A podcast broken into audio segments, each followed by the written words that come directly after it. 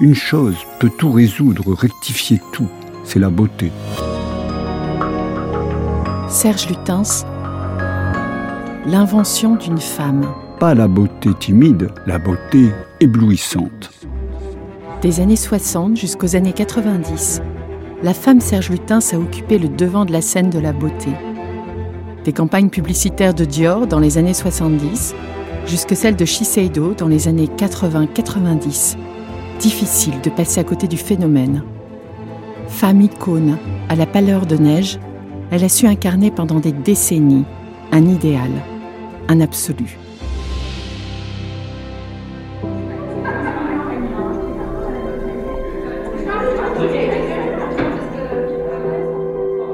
À l'opposé des canons féminins de l'époque, elle représente un appart, mélange de raffinement et de détermination ultime.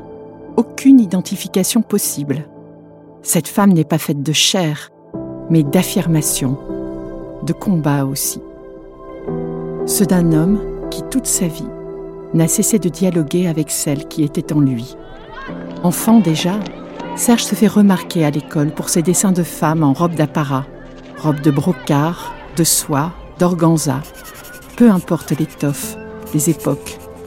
Ses premiers croquis révèlent déjà un garçon à rebours des préoccupations de ses camarades de classe. Il aime les reines, les princesses, aux grandes dames de son père notamment, qui préférerait le voir se livrer à des occupations plus en rapport avec son genre. L'adolescence se déclarant, le féminin chez lui prend le pouvoir. Serge a en effet découvert le monde des magazines féminins, et notamment Vogue, qu'il considère dès lors comme sa Bible. Enfermé dans sa chambre, les volets clos, il mime les poses des mannequins haute couture qu'il observe, scrute dans les magazines. Rien ne lui échappe. Tout le répertoire de la gestuelle féminine est absorbé, réinterprété, dramatisé.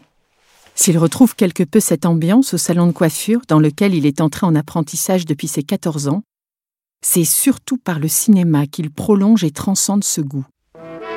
Dès qu'un temps libre se présente, il se rend à la Cinémathèque de Lille pour y découvrir les films d'actrices mythiques dont le visage le fascine.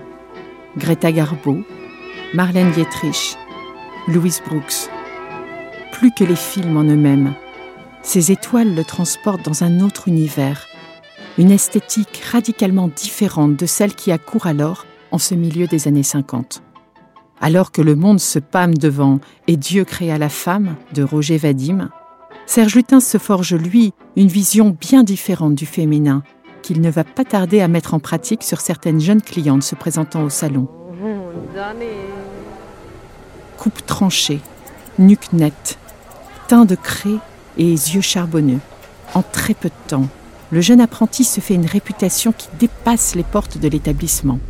Dans les rues de Lille, ces filles, qui sont devenues entre-temps ses amies, sont très remarquées. En mal, en bien, Serge sait bien que ce qu'il propose n'est pas du goût de chacun. L'important pour lui est de construire une image, et afin qu'elle soit la plus achevée possible, il chine au plus des vêtements avec lesquels il les vêt. Androgyne et terriblement féminin, en cette fin des années 50, les contours de la femme Serge Lutin sont déjà esquissés. Pas dupe, l'adolescent de 18 ans fixe, par le biais d'un instamatique, les premières images. En 1962, elles ne laisseront pas indifférente l'équipe du Vogue français, qui engagera sur le champ ce jeune homme qu'elle voue au succès. Pour Serge Lutens, c'est l'âge d'or. Quittant Lille, il découvre à Paris le monde des magazines, de la beauté, des photographes comme Avedon, Penn, Bourdin.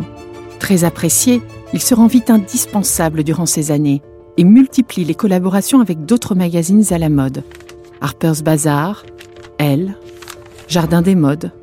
L'argent cependant peine à rentrer. Et en 1967, Serge, âgé alors de 25 ans, décide de tenter sa chance chez Dior. La maison de haute couture souhaite en effet lancer sa première ligne de beauté. Le Lillois saura se montrer à la hauteur des attentes, en réalisant pour eux des lignes de phare aussi spectaculaires qu'innovants le succès est au rendez-vous. Le chiffre d'affaires s'envole. Mais loin de s'en satisfaire, Lutin souhaite aller plus loin en imposant désormais ses photographies pour affirmer sa signature.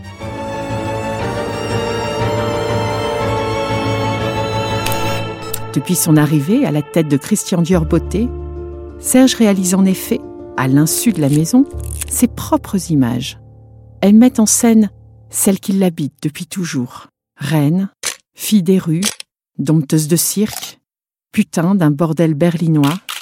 En une décennie, Lutin s'est libéré de sa timidité originelle pour donner vie à sa créature. Il en a fait exploser le carcan. Le choc pour Dior est à la hauteur de la proposition.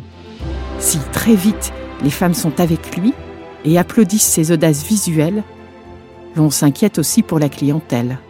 Qu'importe. Le jeune prodige est déjà loin. En 1980, là de la frilosité persistante à laquelle il est sans cesse confronté, malgré l'immense succès critique et commercial qu'il rencontre, il signe une nouvelle collaboration avec le groupe de cosmétiques japonais Shiseido, ouvrant ainsi à son alter ego féminin les portes d'une nouvelle dimension.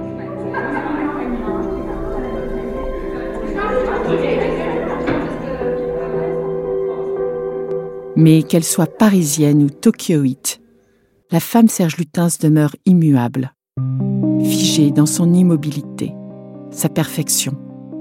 Elle prend juste d'autres visages, d'autres masques, plus sophistiqués peut-être, plus graphiques, plus radicales. Elle correspond une fois de plus à l'ère du temps de ces années 80-90 et offre rapidement à la marque nippone une place de choix parmi les acteurs mondiaux de la beauté. Le public se passionne pour cette image, certains même allant jusqu'à les collectionner. À la fin des années 90 et après 20 ans de création visuelle, Shiseido décide cependant de mettre un terme au contrat d'image avec Serge Lutens, laissant ce dernier veuf de son féminin. En 2000, il le fera renaître de ses cendres en créant la marque qui porte son nom.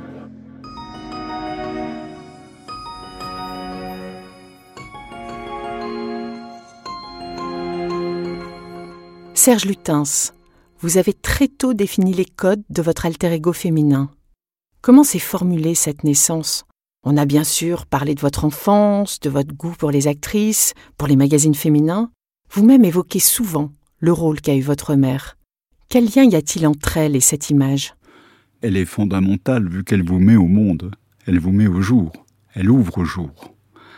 Et c'est pas moi, c'est pour tout le monde. Donc je suis pas un cas spécial, si vous voulez, en ce cas.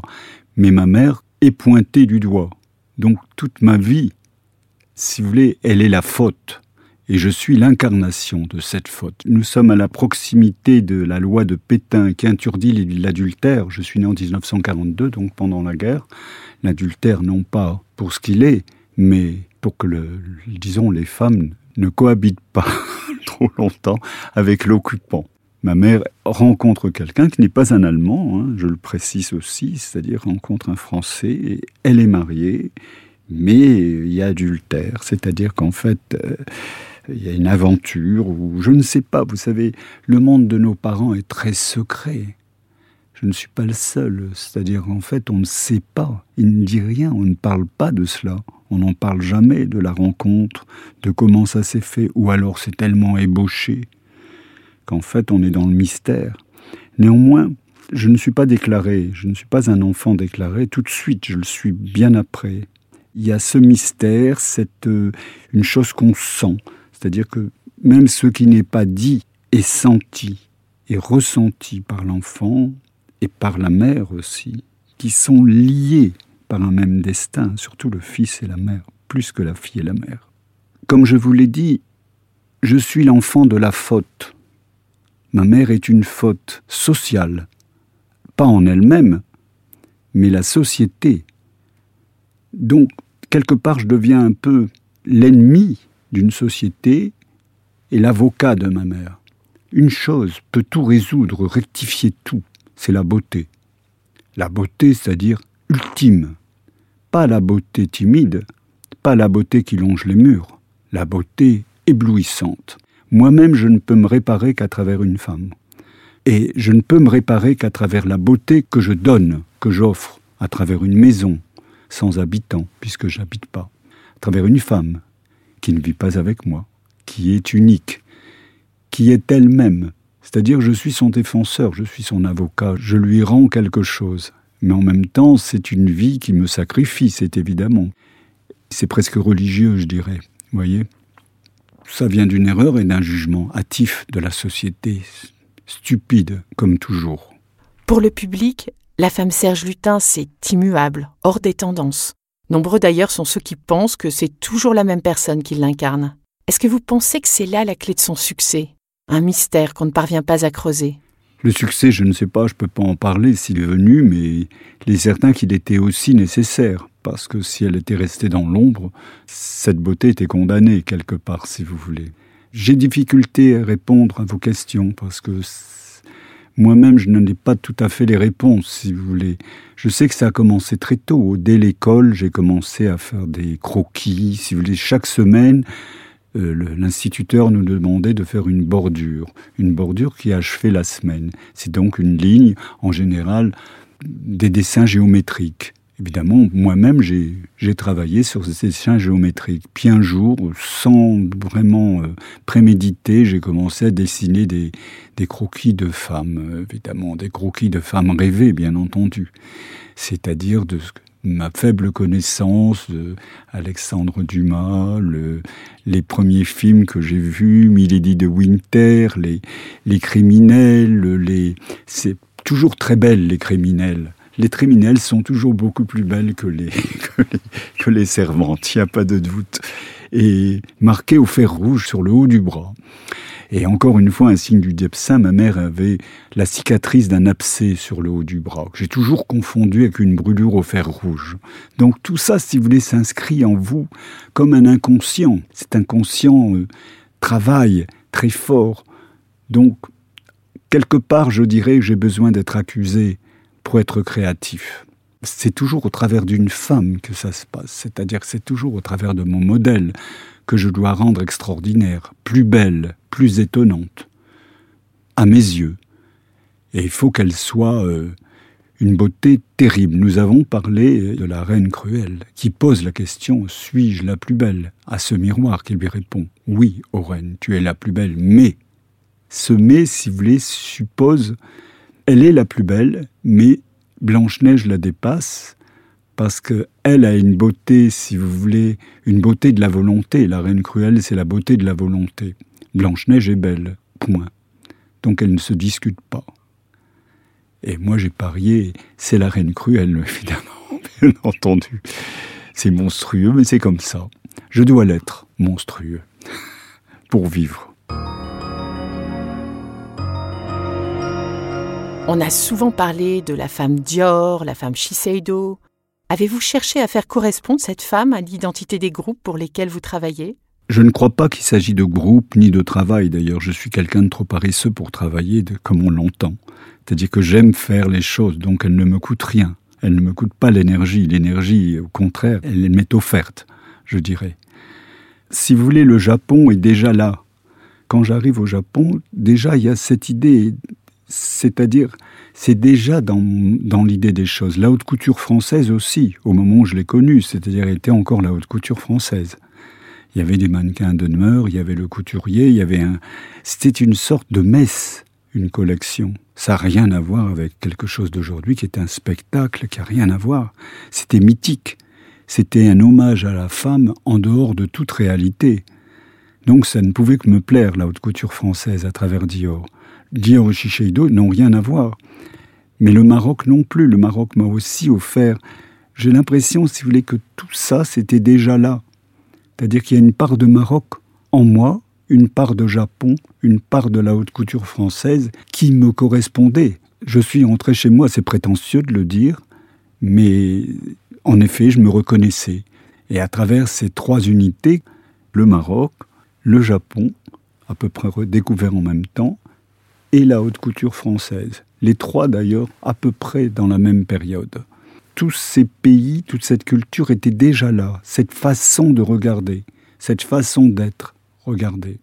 À ceux qui vous demandent qui est la femme Serge Lutens, que répondez-vous? À vrai dire, j'ai pas vraiment une réponse à ça. Qui est-elle? Elle est un principe, elle est, elle est l'accusée, Elle est celle que je défends, elle est celle que j'honore, elle est celle que je sublime, mais elle est celle aussi qui rate ma vie. Eh oui, c'est comme ça. C'est-à-dire, en fait, si vous voulez bien sûr que tout ce que vous me dites, c'est spectaculaire, c'est du beau, c'est magnifique, et en même temps, je passe à côté de ma propre vie pour la défendre. Mais elle est ma vie. Point. C'est-à-dire qu'en fait, Dieu en a décidé comme ça.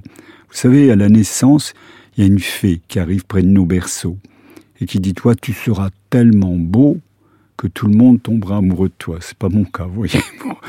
Donc, deux, toi, tu seras tellement intelligent que tout le monde sera ébloui devant ta pensée, tes mots, ce sera extraordinaire.